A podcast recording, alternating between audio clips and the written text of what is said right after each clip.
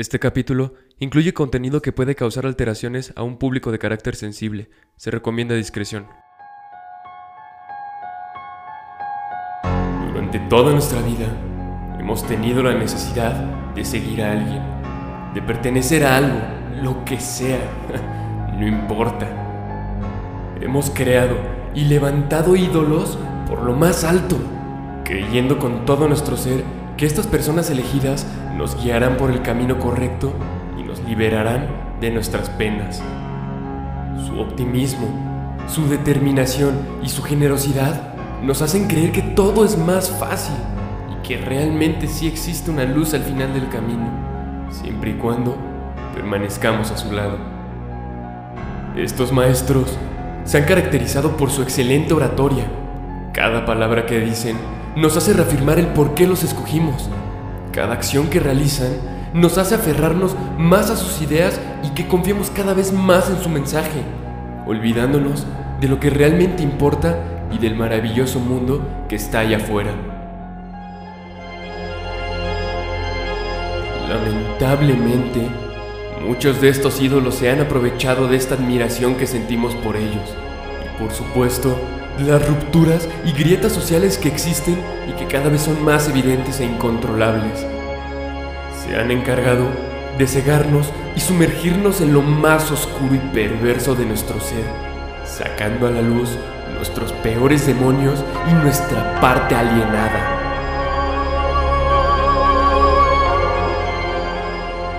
Todo comienza como una fascinación hacia esta persona, la cual poco a poco se encargará de convertirla en lealtad, para que pase el tiempo y se transforme en un fanatismo incontrolable y termine en una idolatría ciega. 911, what's your emergency? Do you believe in life on other planets? throughout the universe. We're not alone in the universe at all. Face to face meetings between United States officials and extraterrestrials from other stars. UFOs are as real as the airplanes flying over your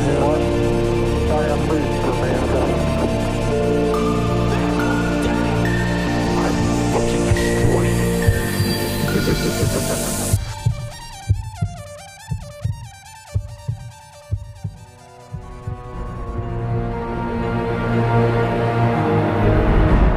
Alienada, ¿cómo están? Bienvenidos a este tercer capítulo de Alienados Podcast. Esperemos que disfruten este tema tanto como nosotros. Hoy vamos a platicarles acerca de un tema bastante crudo y bizarro, el cual ha llevado hasta el hombre más cuerdo a perder la cabeza y sumergirse en una de las partes más sombrías de la sociedad, las sectas. No podría tener mejor compañía para platicar de estos temas más que contigo, Nenel. Bienvenido.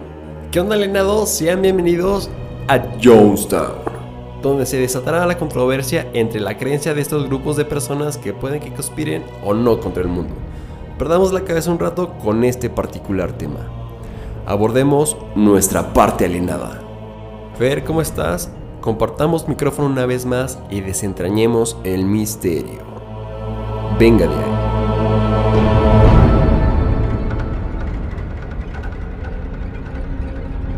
Gente alienada, sé que muchos de ustedes han llegado a escuchar algo sobre estos grupos de personas, los cuales se caracterizan por llegar a ser ah, estúpidamente extremistas, perdón, pero es la verdad, y también conocen casos muy famosos como por ejemplo el de Charles Manson, del cual hablaremos después. Pero como siempre, me gustaría comenzar con algunas preguntas antes de entrar al tema. ¿Cuántos de ustedes realmente conocen lo que es una secta y cómo se conforma? ¿Por qué muchas de ellas llegan a ser tan extremistas y qué es lo que literalmente droga o endiosa, por así decirlo, a sus miembros? Y lo más importante y que puede llegar a pasar, ¿cuántos de ustedes han estado cerca o incluso han sido llamados a formar parte de una? Como comentas, Fer, muchos de nosotros hemos escuchado algo sobre las sectas, incluso en las noticias debido a los genocidios y a lo extremistas que pueden llegar a ser esta clase de movimientos. Muchos seguramente han visto lo radical que puede llegar a ser esto. Hay varias películas las cuales vamos a mencionar más adelante, las cuales hablan sobre este tipo de temas y lo feo que realmente esto se puede llegar a poner. El tema de las sectas ha provocado controversia en repetidas ocasiones y durante muchos años.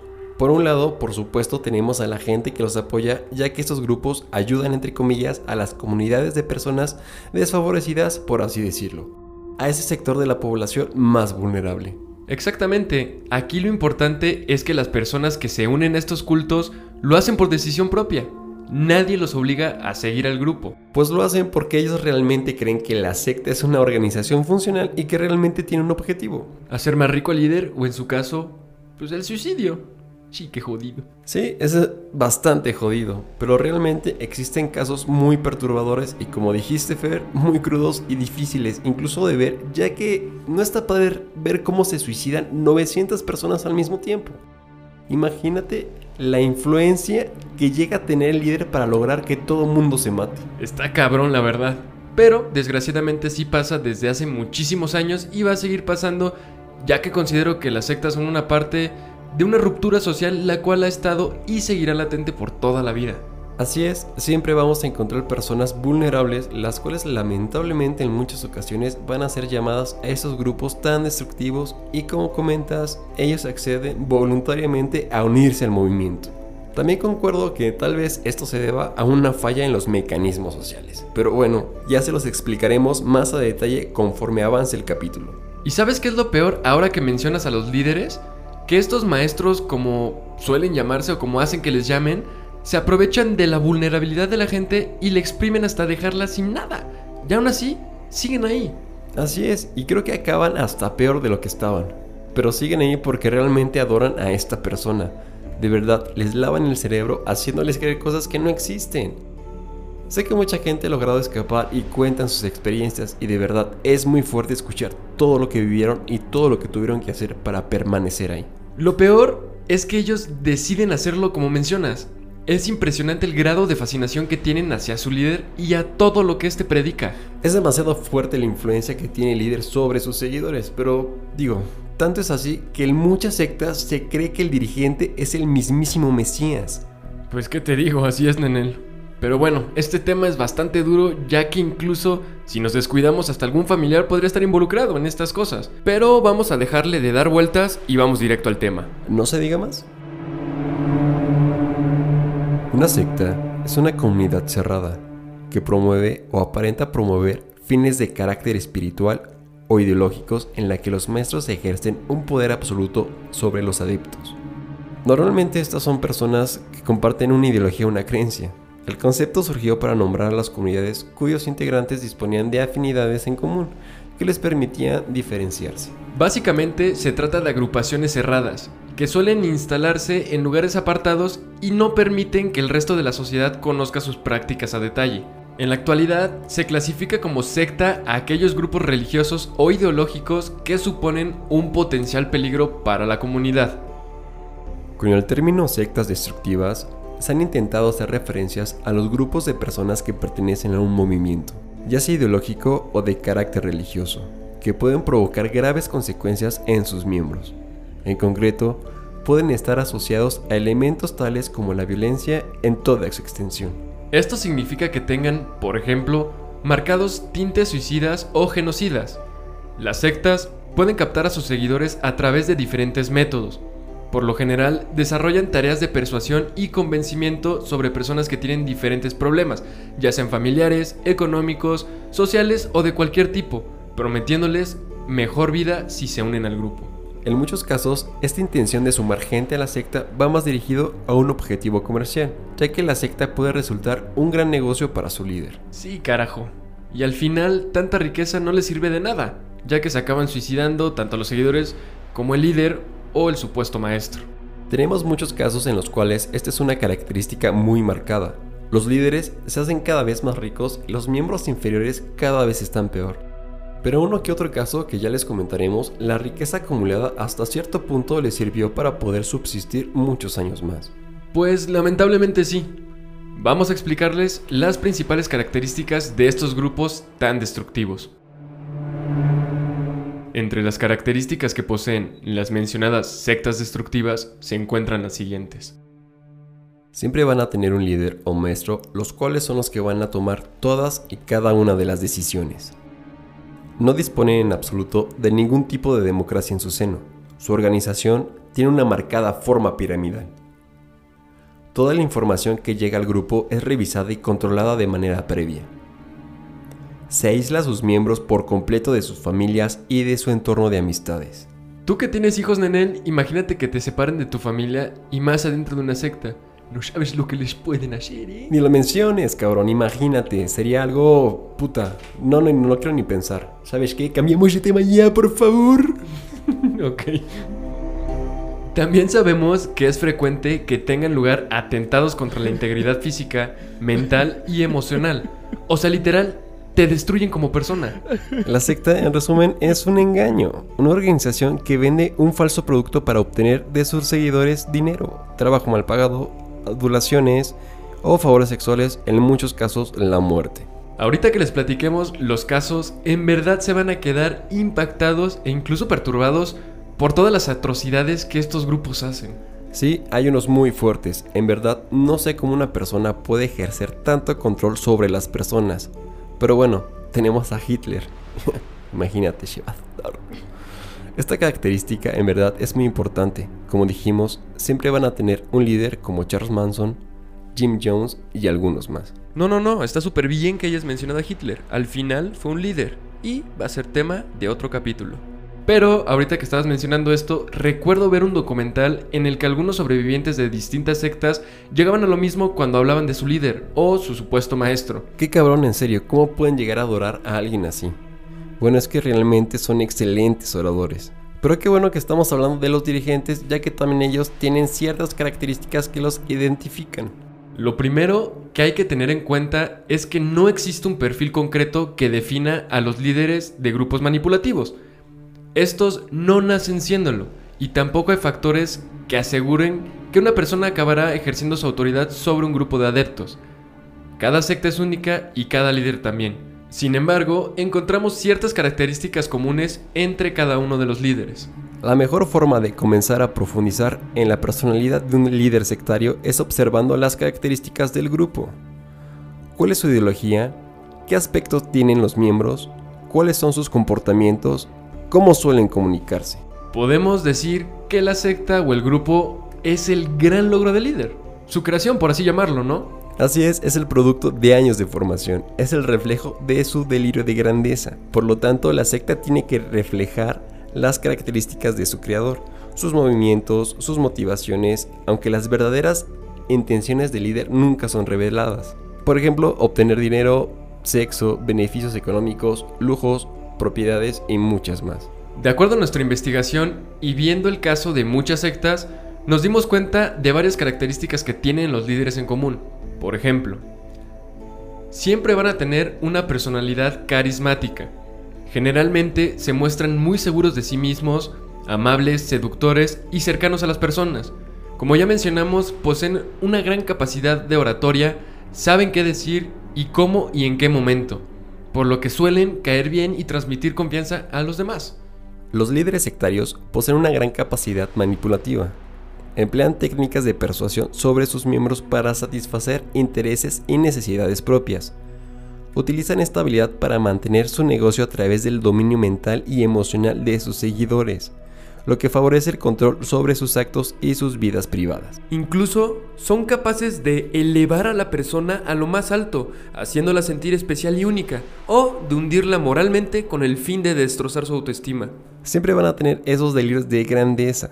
Las autoridades sectarias suelen estar convencidas de que son personas extraordinarias y que poseen dones y habilidades únicas, que no están siendo reconocidas como deberían consideran que están aportando algo grande al mundo, hazme el favor, que han hecho algún descubrimiento importante y con base a esa creencia sienten que merecen ser glorificados. Su grado de convicción es tal que son incapaces de contemplar la posibilidad de que no están en lo cierto. O sea, hasta ellos se creen sus mentiras. Pues sí, si tú no te lo crees, nadie lo va a hacer. Es como todo en la vida. Tienes que creer lo que estás haciendo. Ya sé, maldita sea. Pero por ello, es habitual que los líderes falsifiquen su biografía y presuman su supuesta gran sabiduría y experiencia a fines de mantener esa imagen de grandeza. Son sumamente narcisistas, se creen enviados por Dios, hazme el favor. Divinidades, grandes sabios, portadores de la verdad, por ejemplo. héroes con capacidades y dones únicos, eminencias capaces de curar lo incurable, conocedores del verdadero sentido de la vida. En definitiva, se creen los elegidos. Exactamente, como dicen en el, el trastorno de personalidad narcisista suele darse también con bastante frecuencia en los jerarcas sectarios. Y aunque no lo crean, también tienen una personalidad antisocial y psicópata. Estos líderes de sectas destructivas suelen poseer características psicópatas en mayor o menor medida, encanto superficial, falta de empatía y remordimientos, gran capacidad de manipulación, tendencia a la promiscuidad, dificultad a la hora de demostrar amor y de recibir afecto. También presentan crueldad e insensibilidad y cosas por el estilo. Algo así como lo son los asesinos seriales. En definitiva, son asesinos en masa. Como diría el Joker, hay gente que solo quiere ver arder el mundo. Vamos de una vez con los casos más fuertes y más sonados. En verdad, algunos de estos los van a hacer reflexionar y pensárselas dos veces antes de unirse a una secta. El Templo del Pueblo, 1953 a 1979. El Templo del Pueblo de los Discípulos de Cristo fue una secta religiosa norteamericana fundada en 1953 por el pastor Jim Jones en Indianápolis, Indiana. El templo fue una secta considerada altamente destructiva por los asesinatos cometidos durante varios años y por el suicidio colectivo de la mayoría de sus miembros en 1979. El pastor Jones usó el templo del pueblo para difundir un mensaje que combinaba elementos del cristianismo, el comunismo, el socialismo y la igualdad racial. La secta tenía alrededor de mil adeptos, los cuales seguían a Jones ciegamente. Sin embargo, las ideas de Jim le fueron generando enemistades, las cuales comenzaron a perseguirlo, por lo que tuvo que mudarse con sus seguidores a San Francisco. Pero allí, de nuevo como era de esperarse, a pesar de contar con el apoyo de personalidades como Harvey Milk, un político bien posicionado, decidió emprender otro camino. En 1975, esa ruta lo llevó a Guyana, una ex colonia británica ubicada al lado de Venezuela, donde decidió fundar una localidad en la que se viviera el ideal forjado en el interior del templo del pueblo. Se llamó Jonestown. Primera característica de su egocentrismo y su delirio de grandeza. Llamarla a tu localidad con tu nombre, no mames. Ya sé, guacala, o sea, qué patético mejor lo hubiera puesto Ninelstown. Casi 900 adeptos viajaron desde California hasta Guyana. Se construyeron casas, se estableció una comunidad que muchos la describieron como el paraíso. Se crearon granjas comunitarias que proveyeron gran parte de los suministros de Jonestown y los que faltaban eran traídos desde la capital de Guyana, gracias a un acuerdo comercial con el gobierno del país. Pero poco a poco la personalidad de Jones comenzó a volverse más errática, más celosa. El aislamiento comenzó a ser obligatorio. Abundaban las golpizas y los abusos sexuales. Hombre, mujer, niño o niña ya no importaba. De acuerdo al relato de las investigaciones revelado por el FBI, Jones creó lo que se llamaban las noches blancas, en las que simulaban suicidios con cianuro y otras sustancias. En una de las muchas grabaciones de voz y videos que se encontraron descubrieron que durante esas noches blancas, Jones les daba a los miembros de Jonestown cuatro opciones huir a la Unión Soviética, cometer un suicidio revolucionario, quedarse en Jonestown para luchar contra las invasiones o huir hacia la selva. Jones había comenzado el lavado de cerebro de sus seguidores y su personalidad psicópata y manipuladora había salido a la luz. En octubre de 1978, las denuncias sobre abusos de todo tipo en Jonestown alcanzaron los oídos del representante a la Cámara por el Estado de California, Leo Ryan, por lo que decidió viajar a Guyana. Tras su visita, habría invitado a la gente a regresar con él a Estados Unidos. algunos lo siguieron, pero antes de abordar la avioneta, fueron baleados por miembros de la secta. Nadie podía abandonar a Jim Jones. Y aquí podemos ver cómo la comunidad estaba completamente cegada y manipulada por su líder. Efectivamente, el líder mandó a reunir a todos los integrantes de la comunidad de Jonestown y reiteró que las amenazas al paraíso eran reales. Literalmente convenció a todos de que iban por ellos, cuando en las grabaciones encontradas se escuchó. Hay que hacer una revolución de muerte. Hemos obtenido todo lo que hemos querido de este mundo. Y hemos tenido una buena vida y hemos sido amados. Acabemos con esto ya. Acabemos con esta agonía. Las secretarias y enfermeras que trabajaban en Jonestown comenzaron a entregar frascos llenos de cianuro. La gente comenzó a beberlos, pero no antes de dársela a bebés y niños. Los que se rehusaron fueron despojados de sus hijos, quienes inmediatamente eran envenenados por otros miembros del grupo, lo cual ocasionó que los padres antes rehusados acabaran con su vida. Más de 900 personas se desplomaron muertas dentro del enorme kiosco de madera y sus alrededores. Jones fue hallado muerto también, pero no había sido derribado por el cianuro, sino por el disparo de una escopeta.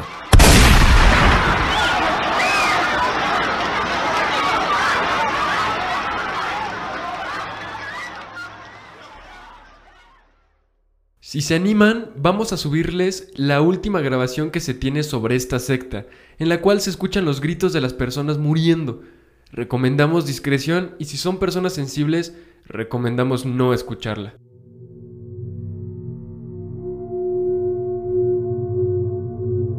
Davidianos, 1955 a 1993.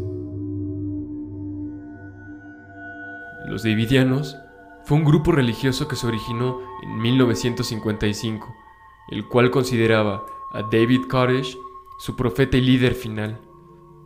Este influyente líder atrajo a decenas de personas al rancho Monte Carmelo en el estado de Texas, lugar que se consideraba sagrado y donde se llevó a cabo los actos más desagradables e inhumanos que puede cometer un hombre. El grupo de Davidianos creía estar viviendo en un tiempo en el que las profecías bíblicas de un juicio final estaban sucediendo como un preludio de la segunda venida de Cristo. El juicio final estaba por llegar.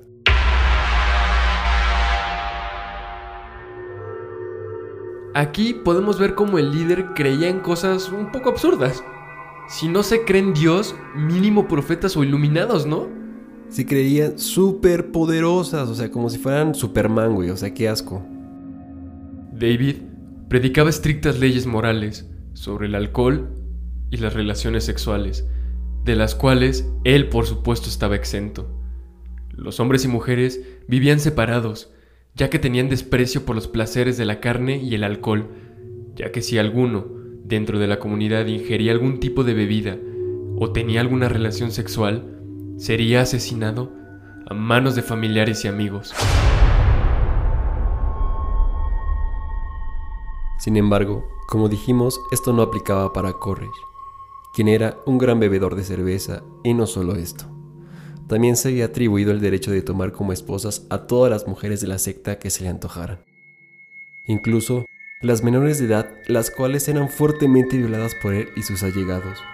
Por ello, a los 33 años, su particular teoría de la poligamia le había permitido tener 15 esposas. Si te fijas, ve como el líder va haciendo de las suyas. Claro, pero ya tenía demasiado poder sobre la gente. Pues sí, pero aquí es cuando realmente viene lo cabrón. El 28 de febrero de 1993, a las 9.45 am, la ATF intentó ejecutar una orden de allanamiento al rancho, relacionada con presuntos cargos de abuso sexual y violaciones. La denuncia llegó también por la aportación ilegal de armas. La ATF intentó abrir una brecha en el rancho Monte Carmelo durante aproximadamente dos horas hasta que sus municiones se agotaron. Cuatro agentes de la ATF fueron asesinados y otros 16 agentes resultaron heridos durante la redada. Después del ataque, los agentes de la ATF establecieron contacto con Koresh y otras personas dentro del complejo. El FBI tomó el mando después de la muerte de los agentes federales y logró facilitar la liberación de 19 niños sin sus padres. Los niños fueron entrevistados por el FBI y los Texas Rangers. Supuestamente, estos niños habían sido abusados física y sexualmente mucho antes del ataque en más de siete ocasiones. El FBI llegó para ponerse al mando del asunto. Los negociadores de la fuerza buscaron dialogar con el líder que se mostraba errático e impredecible. En un momento hacía bromas y al siguiente amenazaba con desatar la Tercera Guerra Mundial. De pronto se mostraba lúcido y luego incoherente citando las escrituras y el libro de las revelaciones. El 19 de abril de 1993, el FBI se preparó para un asedio final del complejo, utilizando armas de gran calibre, como fusiles de calibre 50 y vehículos blindados de combate de ingeniería para combatir a los davidianos fuertemente armados. Alrededor del mediodía, tres incendios estallaron simultáneamente en diferentes partes del edificio, provocados por miembros de la secta y ordenados por David. De los 85 davidianos, 76 murieron el 19 de abril, desde la caída de escombros sobre los seguidores hasta los efectos sofocantes del fuego. Incluso, algunos murieron por heridas de bala disparadas por otros miembros de la secta. El asedio duró 51 días. Al ingresar, entre los restos calcinados encontraron a mujeres y niños, tapados por mantas mojadas que habían usado para protegerse del humo y del fuego, y que murieron debido a la caída de escombros. Otros habían fallecido por inhalación de humo. Muchos de los niños fueron hallados con un tiro en la cabeza, incluyendo David.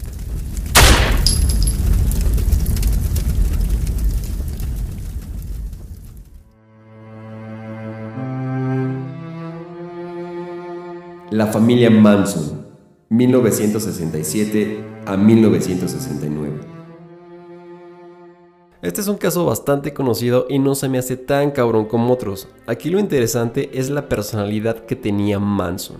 En 1967, el criminal estadounidense Charles Manson, que ya había estado preso, fundó en San Francisco y luego en Los Ángeles La Familia, una secta con 12 seguidores que se basaba en el principio de que habría una guerra racial entre negros y blancos. Para precipitarla había que cometer una serie de asesinatos. Los hicieron en 1969. El que causó más indignación fue el de la actriz Sharon Tate, quien era pareja del cineasta Roman Polanski, y quien murió apuñalada cuando estaba en el octavo mes de embarazo. Manson fue condenado a cadena perpetua y falleció en el año 2017. Como dices, este caso fue muy sonado, pero por la gente que fue asesinada. Se metieron con celebridades, obviamente iba a tener un impacto más grande.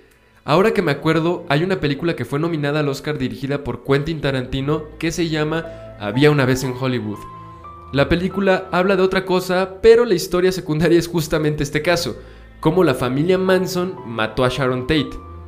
Bueno, no, no la mataron, pero bueno, por ahí va la película.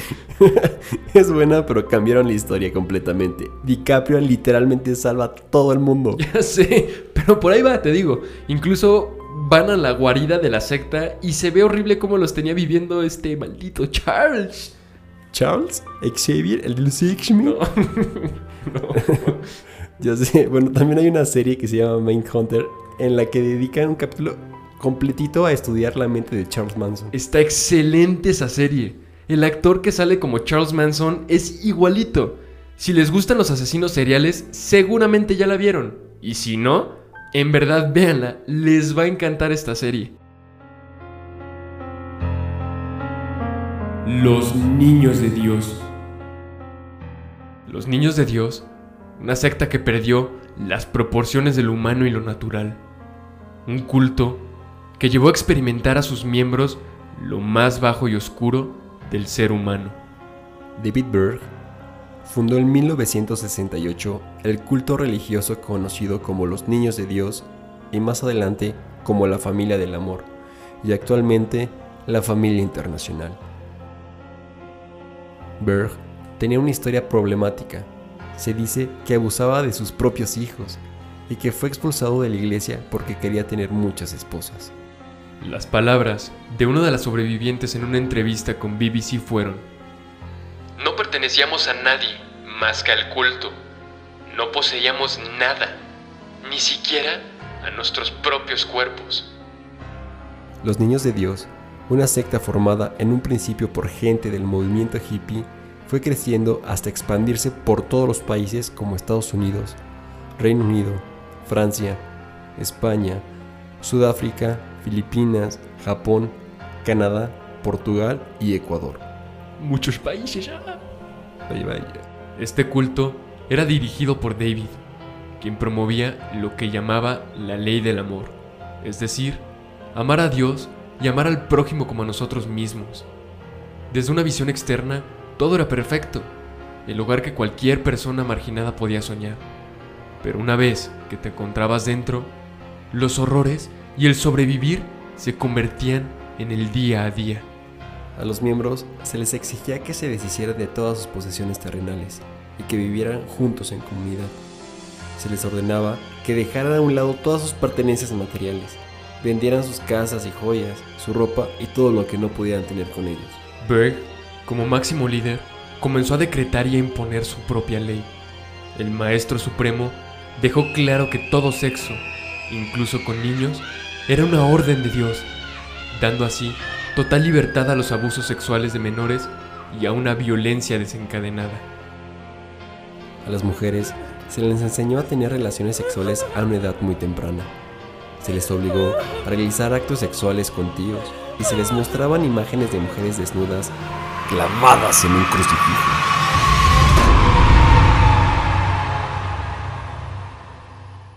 Las adolescentes y mujeres también se vieron obligadas a participar en la pesca coqueta, que implicaba ser enviadas fuera de la comunidad para recaudar dinero para la comunidad a cambio de sexo. El día a día de los miembros de los niños de Dios era levantarse con música, estudiar la Biblia y salir a cantar o hablar de Dios. Un plan siniestro, el cual tenía como objetivo conseguir más adeptos. Una investigadora del caso dijo, Nada de la inmoralidad que ahora se relaciona con ellos estaba presente entonces, visiblemente. Eso es lo que asusta de un grupo como ellos. El hecho de que no pudiéramos haber notado la diferencia. Pensar que eran semejantes a nosotros nos daba miedo. Berg murió en 1994 y fue enterrado en Portugal, siendo sus restos incinerados. Su organización es conducida actualmente por su viuda Karen Serby y por Steven Douglas Kelly. Desde mi punto de vista, esta es una de las peores sectas que han existido. Creo que sí. Está muy cerdo y muy bizarro todo lo que hacían. Realmente creo que esta secta es un ejemplo muy claro de lo que hacen estos grupos en su máximo esplendor. Asesinatos, violaciones, lavado de cerebro. Eh, dato curioso, ¿sabían que el oscaradísimo actor Joaquín Phoenix nació y creció sus primeros años en esta secta? ¿Cómo crees? No mames, qué fuerte, eso no lo sabía para que veas. Tal vez por eso logró hacer el papel de Arthur Fleck, ¿eh? Ah, no, no sé, pero también creo que influyó mucho. Y otra cosa que dicen que al interpretar al, al Joker, influyó mucho la muerte de su hermano. ¿Ustedes qué piensan alineados sobre estas teorías? Coméntenos. Vamos a una secta la cual se nos hizo muy curiosa ya que creían básicamente en los Anunnaki. Sí, está muy interesante lo que pensaban, ya que en verdad hay gente que cree lo mismo que nosotros, pero obviamente ellos a otra escala y a un grado enfermizo. Escuchen esto. Heaven's Gate o secta OVNI. Conocida como la secta OVNI, fue fundada en California por Marshall Applewhite y Bonnie Nettles, decididos a contactar a los extraterrestres. Applewhite era un creyente de la teoría de los antiguos astronautas, la cual ya hemos comentado en otros capítulos. Esta teoría dice que los extraterrestres vinieron y visitaron a la humanidad en el pasado y prometieron antes de irse regresar para llevarse a unos cuantos elegidos. Eso de los elegidos fue totalmente inventado por Marshall. Ya lo comentaremos en otro episodio que se viene muy pronto. Así es, Fer, espero ese capítulo con muchas ansias, ya que abordaremos temas muy interesantes y que ponen en duda nuestros orígenes. Pero bueno, nos desviamos demasiado del tema intentando desmentir a Marshall. La pareja impuso a sus miembros el aislamiento y la abstinencia sexual, como ya vimos que es bastante común en las sectas. Según ellos, esto lo hacían para eliminar la distinción entre sexos. Algunos miembros varones, incluyendo a Applewhite, se castraron.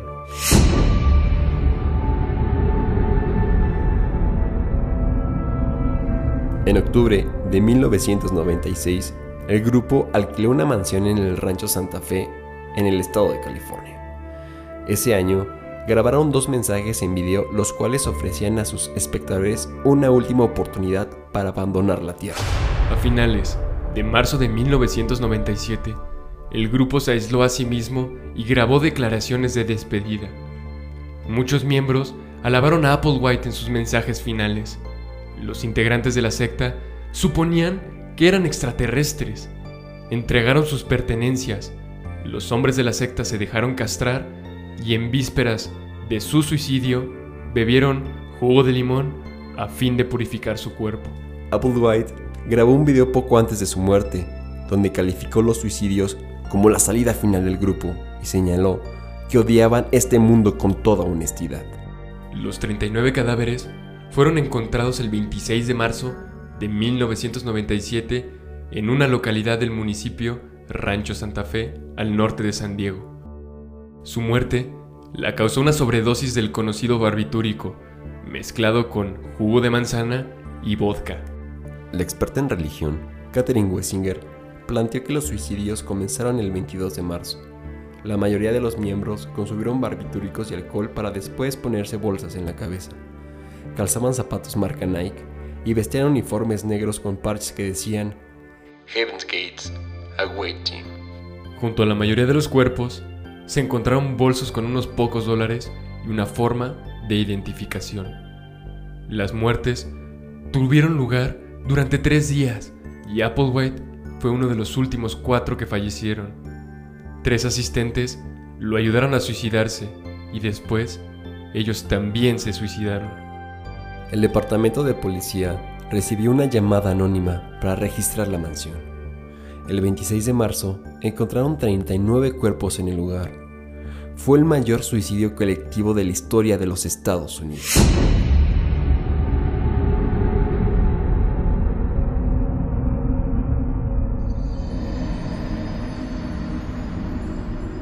¿Te has fijado que casi todas comparten las mismas características? Acaban en suicidios gracias a los... Perdón, pero pendejos delirios del líder. Sí, exacto, y además también los líderes suelen ser supuestos profetas. También, fíjate, ya todos se les aísla del mundo por completo. Esto para que no puedan ver lo que realmente está pasando en el mundo y no tengan oportunidad de irse. Y si llegaran a irse, los matan, dijo. Pero fíjate, en serio, ¿cómo crean su propia burbuja en la que nada entra y nada sale? Existen muchas más sectas las cuales ya tendremos el tiempo para platicárselas como Aum Rikyo y Moon. Así es, Fer, estas sectas de igual manera son totalmente extremistas con lo que hacen, pero no llegaron a ser tan depravadas con el cuerpo humano. Y por supuesto, llegaron a un genocidio como lo hizo el templo y los Davidianos. Antes de terminar, nos gustaría platicarles rápidamente de dos sectas mexicanas. Así es, los mexicanos tampoco nos podemos quedar atrás. Narcos satánicos. En 1989, en la ciudad mexicana de Matamoros, se descubrió la existencia de un culto dedicado a los sacrificios humanos tras el hallazgo en abril del cuerpo mutilado del estudiante tejano Mark Kilroy, quien desapareció luego de cruzar a México. Su cerebro fue hallado en un caldero negro, hervido con sangre, además de herraduras, una columna vertebral y otros huesos humanos. El resto de su cuerpo fue enterrado en el rancho Santa Elena, donde habían otros 13 cadáveres golpeados, ahorcados o con disparos, pero con mutilaciones en común, asesinados en rituales de una secta liderada por Adolfo de Jesús Constanzo, alias el Padrino, un traficante de drogas que creía que los sacrificios humanos lo protegerían de ser capturado. El 5 de mayo del mismo año, la policía lanzó un operativo para detenerlo pero él le pidió a uno de sus seguidores que le disparara. Y sí, ahí murió. su pareja, Sara Villarreal Aldrete, sí fue detenida. Mi cumpleaños, maldita sea. por si querían saberlo, el 5 de mayo es mi cumpleaños. Creo que nadie quiere saberlo, pero por si les interesa, el mío es el 3 de julio.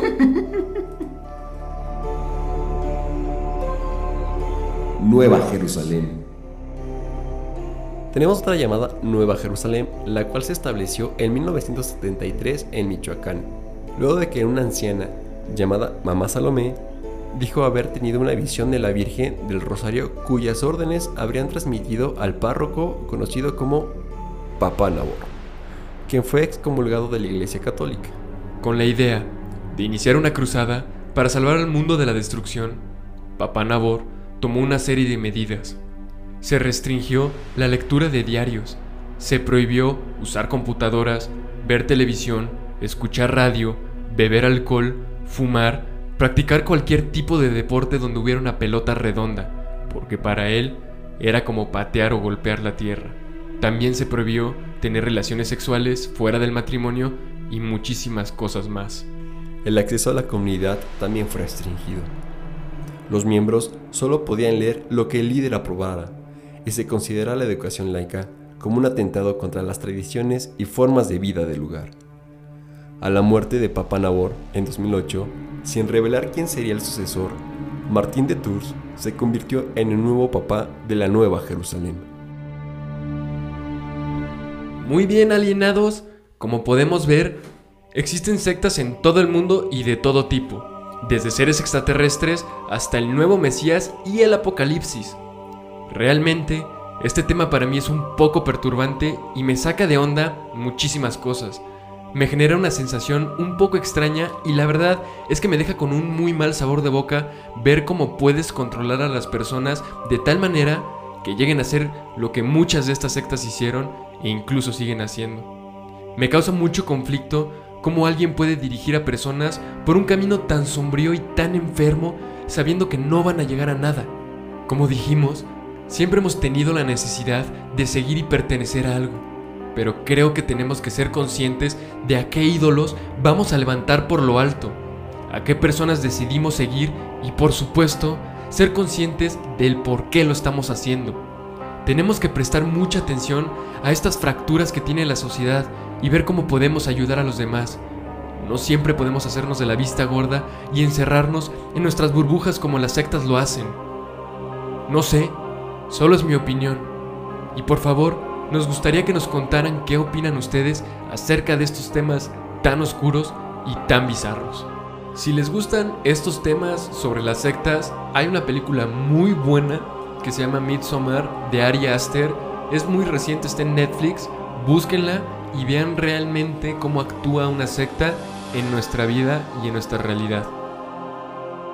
Gente alienada, como siempre, es un gusto poder platicarles cada jueves algún tema diferente con la finalidad de descubrir nuevos misterios y seguir cuestionándonos qué es lo que realmente está pasando y sobre todo generar un poquito de conciencia sobre las situaciones que vivimos día con día. No importa el tema, siempre va a existir en nosotros esa parte alienada que grita por ser destruida. Esperemos que lo hayan disfrutado tanto como nosotros. Nenel, como siempre, muchísimas gracias por este espacio. Y un pequeño consejo. No olviden la importancia de seguir cuestionándonos como personas y de elegir bien a quién estamos decidiendo seguir. Alienados, muchas gracias por escucharnos. Fer, es un gusto como siempre. No olviden seguirnos en nuestras redes sociales como arroba alienadospodcast para que estén enterados de todo lo que está por venir. Y bueno, alienados, nos vemos en el próximo capítulo en las misteriosas aguas del Triángulo del Dragón. Venga de ahí.